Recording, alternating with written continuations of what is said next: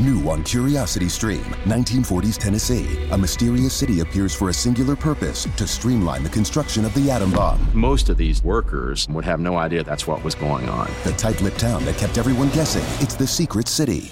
Plus, the Wright brothers achieved flight, but this designer took aeronautics to new heights. Meet the man who conquered the skies on Claude Dornier, pioneer of aviation. Watch now on Curiosity Stream. Annual plans are $20, just $1.67 a month. Visit curiositystream.com. A ti te escribo y de ti, sin llamarte a juicio. Tú que no conoces la pausa para respirar, ni tampoco de la consecuencia su medida, que no sabes del segundo en espera o de la razón porque es que a esa la ignoras. ¿Y cómo? Si es que eres la revolución misma, la felicidad loca que sabe solo precipitarse, abrirse paso, buscar salida. Eres la nota más alta del deseo cuando revientas tu potencia. El descontrolado fuego en las entrañas que persigue sin ser perseguido. La intensidad del poder cuando con el amor te apareas. Y así lo mueves todo, todo en la vida. Lo dice el ojo en la hoja, el trazo, la voz, la mano, el teclado, en el timón, en la cabeza, en la batuta que dirige, en la que no dirige nada, en lo salado del mango dulce y en la mano, la mano en la otra mano. Te escribo a ti, evidencia de lo vital y lo sublime, marea intensa como padecimiento urgente, catarata, rugido, zarpazo, beso, el más contundente te amo, dicho sin palabras. A ti te escribo, de ti hablo sin llamarte a juicio. A ti, pasión, que de ti me aferro. Contigo me ato a las letras de un poema y como lluvia que no atrapa el cántaro, que sea sangre y no asfalto lo que fluya viva por mis venas.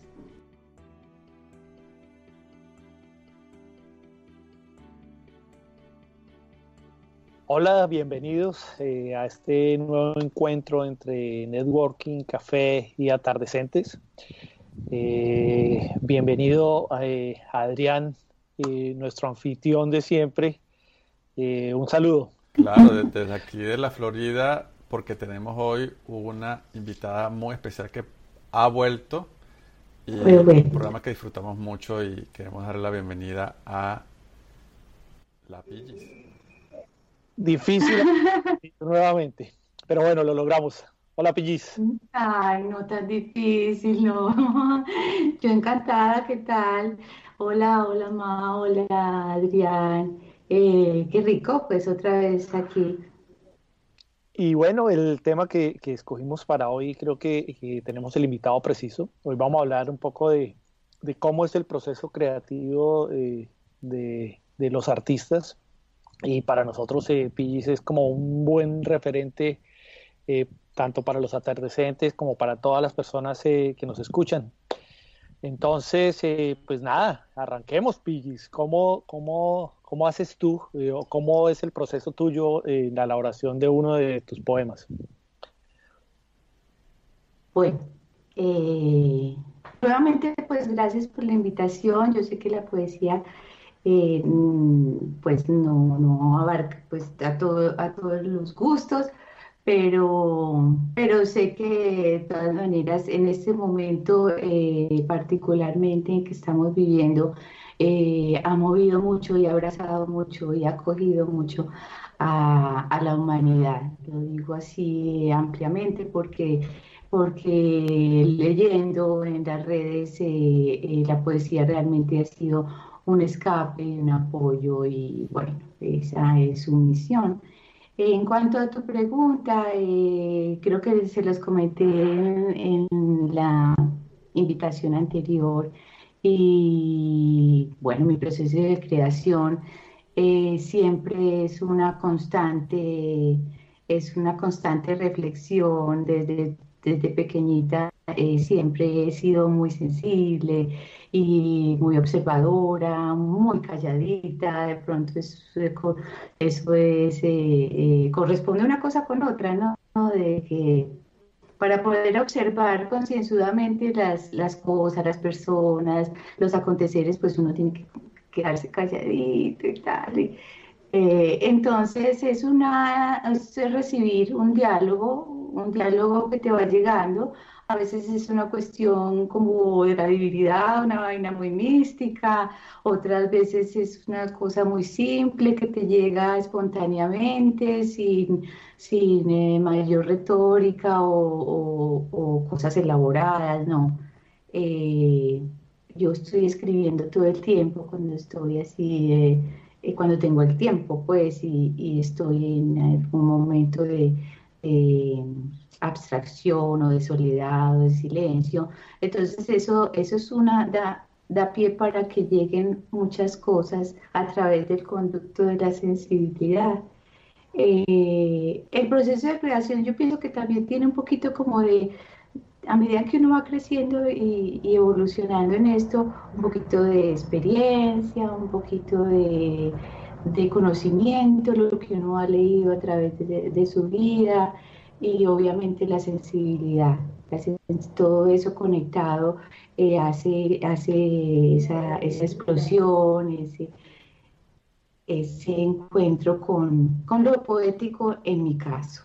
También saben que yo soy eh, artista y, y, pintora, tuve mi época en que me gustaba mucho y todavía tengo la, el sueño de, poder seguir eh, pintando alguna vez y en esa creación de la, de la, la pintura es también es el mismo viaje, es el mismo lenguaje, la misma comunicación con uno mismo, las cosas que están, que son intrínsecas a uno y también lo, lo, que está por fuera, es, es estar muy abiertos a lo que te va llegando pienso que también es una actitud, una, una, vocación. Tiene que haber algo de vocación también, porque por algo eh, hay, hay poetas y hay comunicadores y hay contadores y hay abogados. Te, iba a preguntar, Pillis, Irma,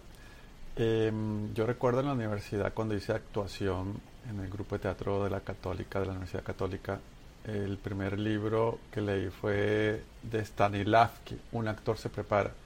Y es un método del actor de hace que más de 100 años o, bastantes décadas hacia atrás. Y es ese proceso, esa transformación, ese estudio, esa preparación del personaje, esa, esa adecuación, esa eh, entender esa vibración anímica para ir hacia el personaje me imagino que el poeta de alguna manera también se, se prepara. Quizás la musa llega y lo inspira. Yo particularmente, o cuando estoy en, en, estados emotivos muy altos, bien sea o depresivos o de rabia o, la rabia la cosa. De alegría. La política y la depresión, el desamor, ese tipo de cosas. Me provoca escribir que los dedos no me dan para lo que quiero escribir. Sé que puede ser uno de los estados y te quiero hacer una pregunta con respecto a eso. ¿Cómo se prepara un poeta antes de que le llegue la musa y tener que escribir o cuando le llega la musa? ¿Cómo ha sido esa experiencia tuya? Yo no me preparo, no, eh, en realidad no me desconecto, es una, es una, es un elemento intrínseco, sí, es algo que está contigo permanentemente, entonces no es que me voy a preparar a ver un un tema, por ejemplo, no. Es más, cuando eso sucede, cuando uno se impone eh, eh, el, ejercicio de escribir, no te sale nada o no te llega nada y no es espontáneo tampoco. ¿Tú crees que eh, hay poetas de, academia, por ejemplo? ¿Se puede aprender a ser poeta? Se puede aprender a ser poeta, pero ahí van las, las calidades, ¿no? Las, las calidades de poeta, porque yo pienso que el elemento fundamental, fundamental es la sensibilidad. Si tú no tienes eso, esa apertura a la vida, a las cosas, a las emociones, a sentir, a interpretarlas, es más, a estudiar por qué sientes lo que sientes, porque la gente siente lo que siente y cómo lo siente y cómo lo vive. Es un poco lo que hace el actor también, es eh, meterse dentro de un personaje y sentir lo que ese, ese personaje o esa persona eh, eh, siente en la piel, en los huesos, porque la lágrima, porque ese estallido de, de, la emoción, de la risa, ¿sí? Muy interesante, porque pudieses tú escribir algo muy triste que no necesariamente te haya pasado a ti, sino que tú lo supiste interpretar.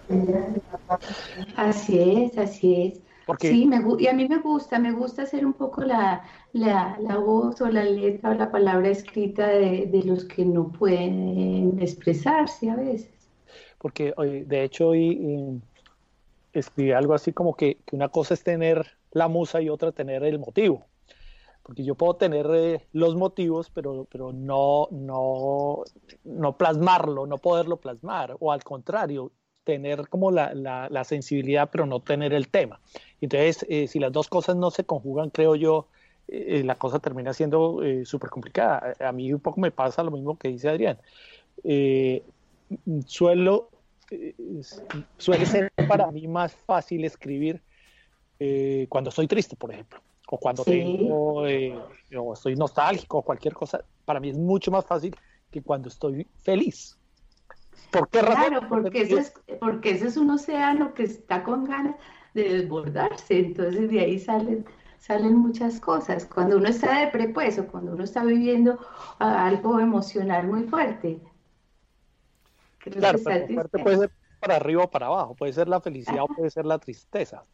Sí. Pero generalmente es como la, la, emoción está contenida, eh, la que se expresa a través del arte, porque cuando uno está alegre uno lo suelta, simplemente uno sonríe y el entusiasmo y, la algarabía, es, es, una emoción que sale, a diferencia de cuando estamos sintiéndonos mal, que, tendemos a retraernos, hay cosas en la, en la, cotidianidad, por ejemplo, que comience, que si hay procesos en los que te digan no estoy en mi día para sentarme a escribir, no estoy en el modo, o que sepas que si consumes o tal o cual información o contenidos o pasas ciertas experiencias, dices, esto me turba y esto no me deja escribir. ¿Te pasas ese tipo de cosas? Ay, me ha pasado, claro. Es más, el año pasado fue un año que hasta me da vergüenza decir, pero no, eh, no escribí más de 10 poemas. Fue una, y no porque estuviera en un momento de transición, eh, sino porque, bueno, eso ya sería una, una, una interpretación muy personal. Eh, obviamente fue un año de mucha movida, sí, y, tenía, digamos que el vaso el vaso vacío. Entonces eh, necesitaba llenarlo de cosas y todavía estoy en ese proceso. Aún no, me siento llena como para compartir eh, novedades, a pesar de que una otra vez me salga alguna cosita. Pero mira que, hay como posiciones, porque eh, García Márquez decía que él, por disciplina, se sentaba a escribir de 8 a 2 de la tarde eh, eh, sin un plan, digamos, eh, pero, por disciplina se sentaba. y que realmente no era su obra no era el resultado tanto de las musas, sino, sino del trabajo constante.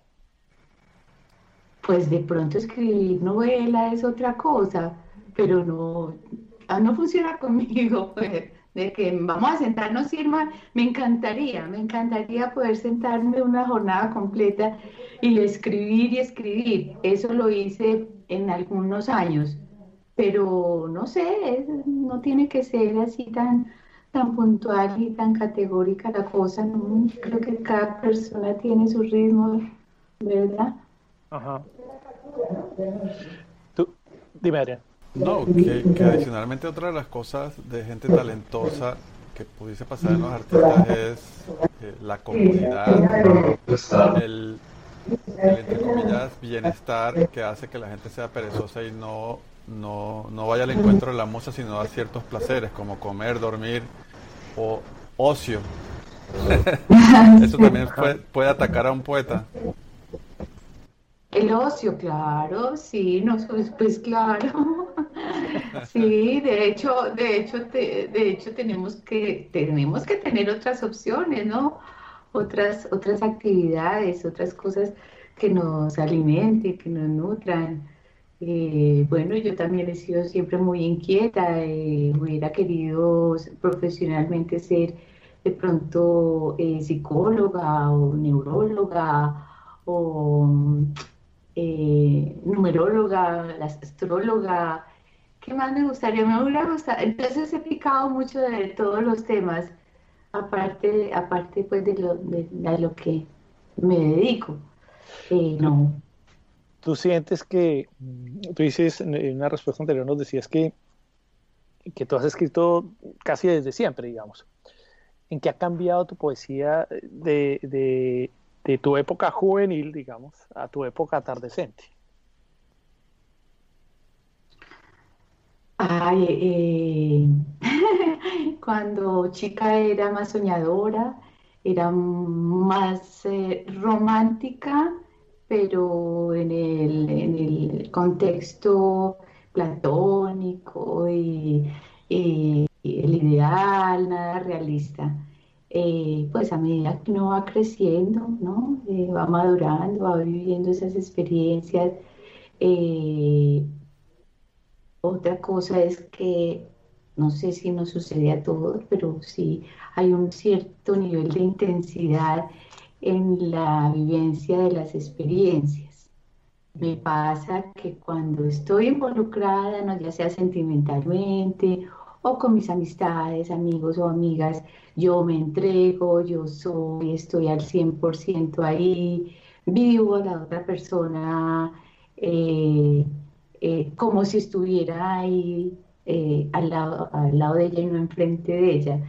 eso me agota mucho a veces, por eso las multitudes también me agobian, las rutinas de mucha gente también también. Entonces, pienso que, que eso es cuestión de manejarlo, ¿no? Pero, pero sí, eh, hay personas que somos así como muy intensas, muy intensas para, para todo. Entonces, en eso he cambiado, en eso, a través de los años, sí, creo que... O sea, ¿te has vuelto mm, más intensa o menos intensa? Mm, no, sigo siendo intensa, pero entonces ya no tan romántica, ya tengo los piecicitos como aterrizadita, eh, ya he vivenciado, ya... ¿Ah? Los románticos no tienen los pies sobre la tierra, claro.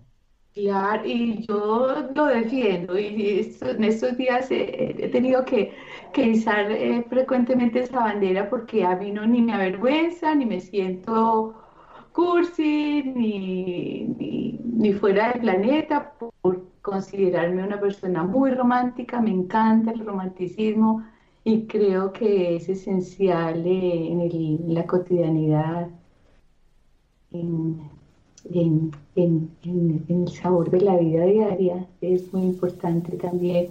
Y lo romántico no tiene que ser, eh, no sé por qué lo, lo tienen tan desvalorado, desvalorizado como el amor y esas cosas. Eh, que tiene mucho que ver con la interpretación que le dan a esos conceptos, ¿no? Pero bueno, yo aunque me quede sola en este lado, soy una romántica empedernida y, y lo defenderé siempre. Y está bien, dicen que, eh, se, hubo una transposición de valores y la sexualidad comenzó a ser la prioridad entre estas nuevas generaciones eh, en todo caso, el amor siempre va a ser un tesoro, lo ha sido y lo será, y siempre será ese objetivo último de todo ser humano de entender el amor como una expresión máxima de la naturaleza, de, estar en armonía con la naturaleza. Eh, con respecto a todo esto de la pandemia, usa en tiempos de pandemia, de esa creatividad, donde todos, están, todos estamos en casa, de, todos estamos bajo las mismas circunstancias no importa el país donde estemos, estamos observando lo mismo. Hay una cantidad de gente, Pillis, que está creando contenidos, que está expresándose, que está grabando, que está escribiendo, que está comunicándose.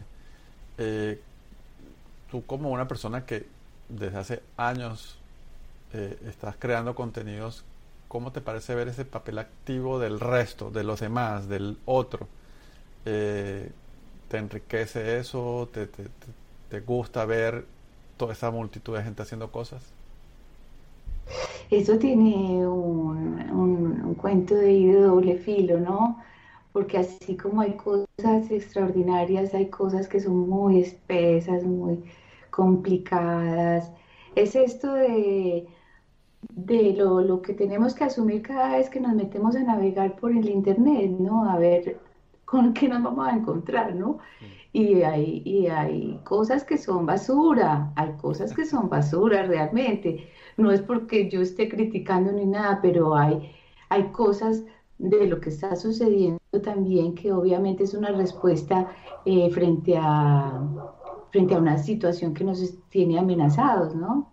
Nos tiene amenazados, nos tiene coartados, nos tiene encerrados, nos tiene limitados estamos realmente viviendo una situación extrema y obviamente pues hay mucha necesidad de que la gente se lo exprese, lo cuente, lo comente, lo haga memes, haga, haga incluso humor de, esto, ¿no?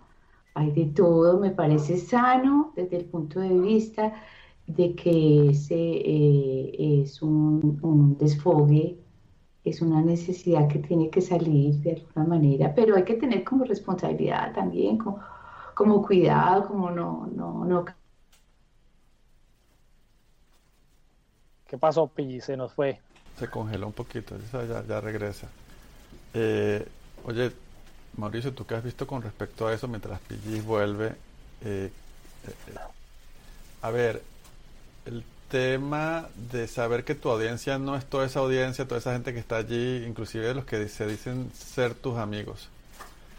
Eh, y saber que escribes para pocos, saber que escribes para eh, o los que siempre te han seguido o, los que te van a encontrar tarde o temprano, pero que, al final no es una gran mayoría. Pero es que yo creo, eh, Adrián, volviste de Pillis, ahora sí, ya nos escuchas otra vez. Yo todo el tiempo los he escuchado. Ah, uy, menos mal no hablamos mal de ti. Sí. Mira, aquí yo, que se quedó pensativo, se quedó así. Yo, ah, se colgó. Sí. La dinámica ha cambiado. La dinámica eh, de. O, por lo menos a mí me cambió. Eh, cuando, cuando tú me. me eh, yo siempre he dicho que Adrián es mi sensei digital porque fue el que me introdujo como todo el mundo de las redes. En un primer momento me angustiaba mucho el tema de los likes y el, tema de los seguidores. Eh, pero yo creo que la edad o, la, misma la misma vida me fue llevando a entender que, seguidores tienen los Beatles y Cristo y Jesucristo y el resto ¿qué va el resto es cuento sí el resto es un poco de gente que, que yo sigo a alguien por seguirlo. Además, yo, yo soy de los que creo que seguir a alguien en Twitter o en Instagram debe ser una decisión de por vida, no, no una decisión de, uy, seguí a Adrián y mañana lo borro, porque sí, ¿no? Si yo voy a seguir a Adrián o voy a seguir a, a, es porque entiendo que lo que él dice me puede interesar, que lo que él dice puedo no, incluso no estar de acuerdo, pero de alguna manera me enriquece. Yo creo que, también pasa, pasa eh, con la forma de la vida que uno cambia esa perspectiva. Y menos mal, ¿no? y menos mal, sí, es cuestión de irse adaptando a la, a la manera de, de, los medios, ¿no? En el tiempo todo va cambiando y, y uno también.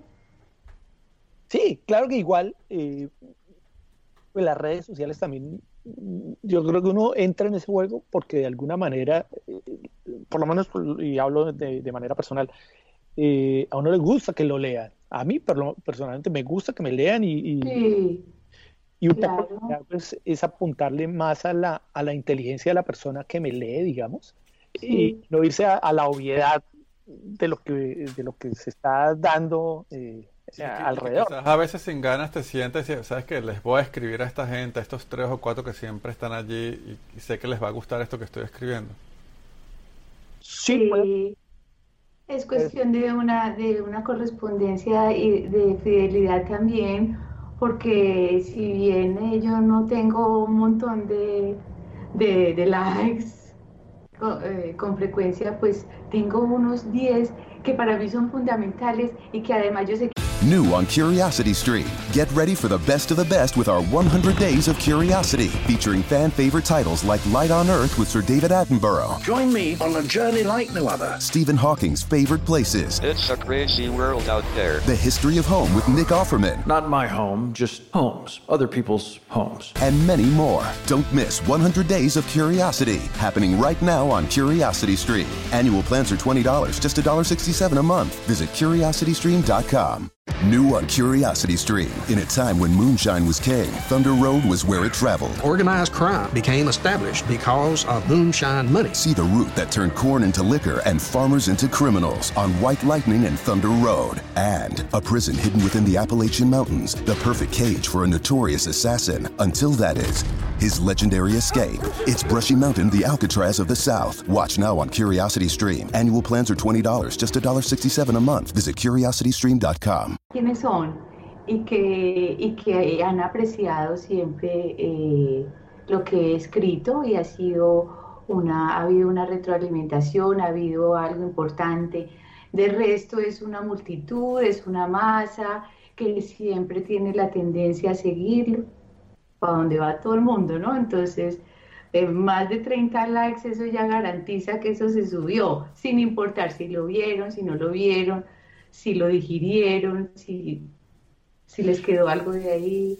Pero mira que, eh, eh, y hablando un poco como de todo y uniéndolo con lo que estamos hablando, em, uno también ve, o, me pasa mucho que en las redes, eh, es decir, alguien cumple años, por ejemplo, y entonces yo digo, a la persona que verdaderamente quiero, a la, a la persona que está realmente cercana a mí, no la felicito por ahí. O sea, para mí las redes sociales no es el canal para ah, acercarme a una persona que es cercana a mí, valga la redundancia. Eh, y, ahí yo sí creo también, y es un poco de esnovismo de alguna manera, eh, decir todo lo que uno quiere a la mamá o decir todo lo que uno quiere a los hijos o a la pareja, cuando, y en la vida real no pasa, por ejemplo. En la vida real, entonces uno se guarda esas palabras y las deja para las redes. Y en las redes, pues finalmente es como un tiro al aire. Es que estamos un poco locos, ¿no? Eso es un poco de locura, de locura colectiva. Eh, pero sí, tienes razón. Yo lo que pienso es que las, eh, las redes sociales y demás eh, asuntos de Internet es una, son herramientas, es una herramienta y cada cual la usa según su habilidad, según su deseo, según su inteligencia. Eh, y bueno, hay que usar, usarla así, para algunos ha sido muy útil. Ah. Eh, nosotros con Adrián dijimos que no podías pasar invicta y nos gustaría que, que nos leyeras algo. ¿Qué es de lo último que has escrito o qué nos quieres compartir? De lo último que he escrito, eh, no, tengo cuatro cositas que compartirles. Que, eh, ¿Qué tiempo tenemos? eh, pues separé, separé unos cinco poemas. Hay uno que tiene que ver un poco, no sé por qué lo relacioné con el, con el tema de, que estamos tratando del proceso creativo, ¿no? Eh, dice así, se, llama sin llamarte a juicio. Entonces hay que ponerle mucha atención al principito, al principito. Y dice, después, perdón, pero es que toca ponerse las gafitas. A ti te escribo y de ti, sin llamarte a juicio. Tú que no conoces la pausa para respirar, ni tampoco de la consecuencia su medida, que no sabes del segundo en espera o de la razón porque es que a esa la ignoras. ¿Y cómo? Si es que eres la revolución misma, la felicidad loca que sabe solo precipitarse, abrirse paso, buscar salida. Eres la nota más alta del deseo cuando revientas tu potencia. El descontrolado fuego en las entrañas que persigue sin ser perseguido. La intensidad del poder cuando con el amor te apareas. Y así lo mueves todo, todo en la vida. Lo dice el ojo en la hoja, el trazo, la voz, la mano, el teclado, en el timón, en la cabeza, en la batuta que dirige, en la que no dirige nada, en lo salado del mango dulce y en la mano, la mano en la otra mano. Te escribo a ti, evidencia de lo vital y lo sublime, marea intensa como padecimiento urgente, catarata, rugido, zarpazo, beso, el más contundente te amo, dicho sin palabras. A ti te escribo, de ti hablo sin llamarte a juicio. A ti, pasión, que de ti me aferro. Contigo me ato a las letras de un poema y como lluvia que no atrapa el cántaro, que sea sangre y no asfalto, lo que fluya viva por mis venas. Bien. ¿Qué tal? Tan apasionada. No, es que no solo es lo, la fuerza poética, sino también dramática. Y eso me pasa también con, con un escritor, el argentino Hernán Casiari, que tiene un canal en YouTube. Y, no solo lo bueno que, que, son sus cuentos, sino cómo los cuenta. Pasa también contigo y tienes un talento fenomenal. Tengo, tengo una duda, Pillis. Em, eh, todos tus poemas tienen títulos. ¿Cómo es tu proceso ahí? Em, no todos, Mao, no el todos. Título, ¿El título lo pones antes, lo pones después? Eh, ¿Cómo funciona eso? No, no todos. Es más, creo que la mayoría no tienen, porque me, me crea una, un momento de... Es un, limitante para mí ponerle un título a un poema. Entonces he optado me, relajarme con eso y Generalmente el primer verso es el donde se, fundamenta lo que sigue, la estructura que que va para arriba, ¿no? Y es el que ataja o el que suelta, es, de ahí comienza algo muy bueno o de ahí no, no engancha a nadie. Es muy importante el primer verso. Entonces a veces los dejo así. ¿Pero arrancas con una idea en la cabeza? O, te va saliendo, te va fluyendo. Eh, es decir, tú amaneces, hoy quiero hablar eh, sobre el amor, quiero hablar sobre trabajos y arrancas eh, o, o, lo tienes ya en la cabeza y lo vas escribiendo, ¿cómo funciona? Cuando amanece, no sé si les ha pasado que cuando amanece está uno muy, muy lúcido y vienen una cantidad de cosas frescas como si abra, abriera la nevera y wow, todo lo que hay.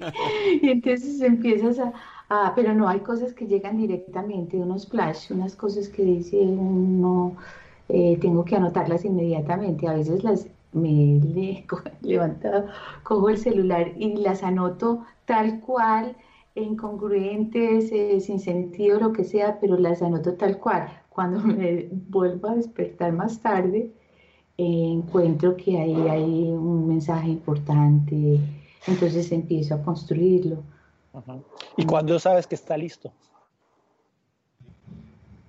Ay, madre, esa pregunta está muy buena. Eh, pues yo generalmente no repaso y repaso un poema. Eh, muy pocas veces lo hago. ¿Está listo cuando está listo? no sabría decirte cómo sé que está listo. Es una satisfacción y es como, como que ya descargaste, te descargaste. o sea, ya no, hay más, ya no hay más nada que ¿Te pasa que a veces crees que el poema es algo que tú piensas cuando dices, pero yo ya no pienso así? Entonces el poema se va transformando y tomando vida propia y, el poema eh, se autodefine, por decirlo así. Sí, sí, claro. A veces dice uno, o cuando vuelvo y retomo mi poesía de hace unos años, YouTube, escribí esto, pero espérate a ver. ¿Un poeta es autocrítico? Más le vale. ¿Y más, Le, más le vale. Sí, a veces me daba muy duro y creo que, eso tiene un poquito que ver eh, con el que haya dejado de escribir eh, hace un tiempo. Em, lo hice con mis tweets, con mi página, porque eh, me vi muy ubicada o me puse en un lugar que no me correspondía, ¿no? En muchas cosas que decía, a pesar de que, de que estuviera afianzada eh, eh, la frase o lo concreto que yo había, que yo había compartido. Entonces, eh, sí, me puse a, a, revaluarme, a mirarme y a ver hasta, hasta dónde mi responsabilidad, ¿no? De hacer ciertas afirmaciones, hacerlas lo mejor posible, bien, con la mayor responsabilidad. Pues. Afortunadamente saliste de ese embrujo de la brevedad del tweet, ¿no? Que es una maravilla poder en 140 caracteres para aquella época en la que eras muy famosa como poeta de Twitter, pero y que tenía un timing y, una cadencia y una, y una, importancia de poder lograrlo. También Mauricio con sus tweets eh, para el desayuno con mantequilla, ah, por ahí va el tema. pero eh, después pasar al verso y a la prosa con una maestría con un timing, con un, con un desarrollo que necesita eh, más que, una, que algo tan breve. Afortunadamente se salieron de esa, de, esa jaula. Pues yo nunca la consideré una jaula, déjame decir. Al contrario, fue una ventanita por la que yo pude, eh, sí, desarrollar toda esa cantidad de ideas y pensamientos que tenía escritas en una agenda o escritas en cualquier parte. Yo te, te, quería hacer una pregunta. Tú hablabas eh, hace poco de que en, tu página de Facebook, sobre todo, eh, tú tienes como, como un combo de seguidores, que es, que es casi, casi como una, eh, como una religión, de alguna manera. Y yo lo que noto es que tú subes tu poema e instantáneamente mm, lo que hay es alabanza, digamos. ¿Qué tanto te perdonan ese grupo de seguidores? ¿Qué tanto... Eh, Mucho. ¿Te perdonan? O, algunos, oye, Fiji, no, eso lo que escribiste no, porque yo en tu página poco veo que te critiquen, por ejemplo. Ah, pues debe ser que no tengo que por qué ver. Mentira, No, pues eh, tampoco es que la, respuesta sea inmediata cada vez que pongo algo. De hecho, si se ponen a ver, cada vez tengo menos likes. Como te digo, tengo los, sí, pueden ser los mismos. Eh, seguramente me habrán perdonado por haber omitido muchas veces, sobre todo el intercambio, ¿no? Me cuesta un poquito contestar, eh, contestar aquí, contestar allá o llevar un, un diálogo en un, en un muro. Mm, entonces, yo soy consciente que por eso he perdido muchos lectores, lectores. Pues están quienes les interesa la poesía y quienes eh, eh, se han sentido acogidos con la mía o les ha gustado. Ahí están, y eso para mí es lo más importante. ¿Eh? Nos hablaron de cinco poemas. Bueno, bueno, entonces tengo una que se llama El imperfecto de mi cuerpo, otro que se llama Querido amor, otro que se llama La gente está loca y otro que se llama Quien tenga un amigo poeta. ¿Cuál les llamó la atención? Todos. ¿Sí? Dale con el de La gente está loca. La gente está sola. Ah, pero dijiste loca. No, dije loca. Ese. debe ser que también. Bueno, sí, eso no está tan mal. Bueno, dice. Ay, las gafitas. La gente está sola. Pobre la gente entre la gente. Individuos, números, eslabones, rótulos, sombras, perfiles, todo es igual la gente está sola, la facha oculta, pero la gente es la verdad que es, la única, la que anda sola. Pobre la gente entre la gente. Yo soy la gente y tú. Oye, eh, eh, no, solamente, no solamente eso, sino es que en tiempos de pandemia la gente que está sola, la que supuestamente la fachada no cubre, encontrarse en la soledad, así mismo ha sido uno de los grandes encuentros que para algunos ha sido pavoroso, para algunos insoportable y para otros maravilloso. Sí, así es. Pero yo diría que no hay soledad más terrible que la del ser que está acompañado. Exactamente. Porque el que está solo está solo. Eh, y lo asume y, de alguna manera se goza. Pero sabes que, que, si estás, si dices, es que estoy solo estando acompañado, estás solo de ti mismo, porque pudiese estar mal acompañado, el otro te pudiese estar abandonado, así está al lado, así está al lado tuyo, pero al final tú te sientes solo porque no te tienes a ti. Si estuvieras, si estuvieses pleno, feliz con tu estado, dices, bueno, eh, que mi pareja o mi compañía o esa persona que está al lado mío no funcionó, pues no funcionó, de malas él, yo voy a ser feliz. Es como una elección de vida también. Y es un aprendizaje que tenemos que terminar de lograr decir, bueno, el amor eh, va más allá de inclusive del otro, sino oye, hay mucho que llenar por dentro, como ese vaso vacío que dice Pillis. ¿Qué dice la Pillis de esto? Porque escribe un poema. Ajá. Sí, no, hay que estar, hay que estar bien llenitos para, para no sacarle al otro en cara eh, que me, lo que no me ha dado, lo que me falta o lo que no me satisface. Oye, lo que acabas de decir es, hay que marcarlo. Hay que estar bien llenitos para no sacarle al otro en cara lo que no me satisface. Sí. yo, yo, siempre he tenido la idea que la, que la poesía eh, es ritmo, digamos. ¿sí? Eh, tiene una cadencia eh, cada poema. ¿Qué papel juega la música en tu creación? ¿Escuchas ah. música? ¿Tienes una voz interior? ¿Cómo funciona eso? ¿La música externa te refieres y la, y la propia? Sí. pues. Música, música, yo soy melómana, yo necesito escuchar música de que me levanto y ojalá hasta, hasta que me acuerdo. La música es primordial para mi vida, es muy importante y vengo de, de, un, de un padre músico, es de todo generalmente música muy relax, música para eh, de piano, mucho cello, eh, épica, eh, romántica, me encantan las rancheras, me fascinan. o sea, sí, lo haga José Alfredo Jiménez, más o menos. todo, todo me gusta, todo género me gusta, excepto, excepto, excepto, excepto esto, ay. Reggaetón.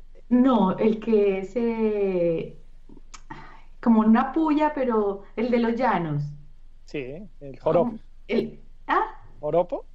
Eh, no, otra, otro tiene otro nombre, la música de los llanos, porque me parece muy, muy así, muy reincidente, mucho golpeteo, me agobia un poquito.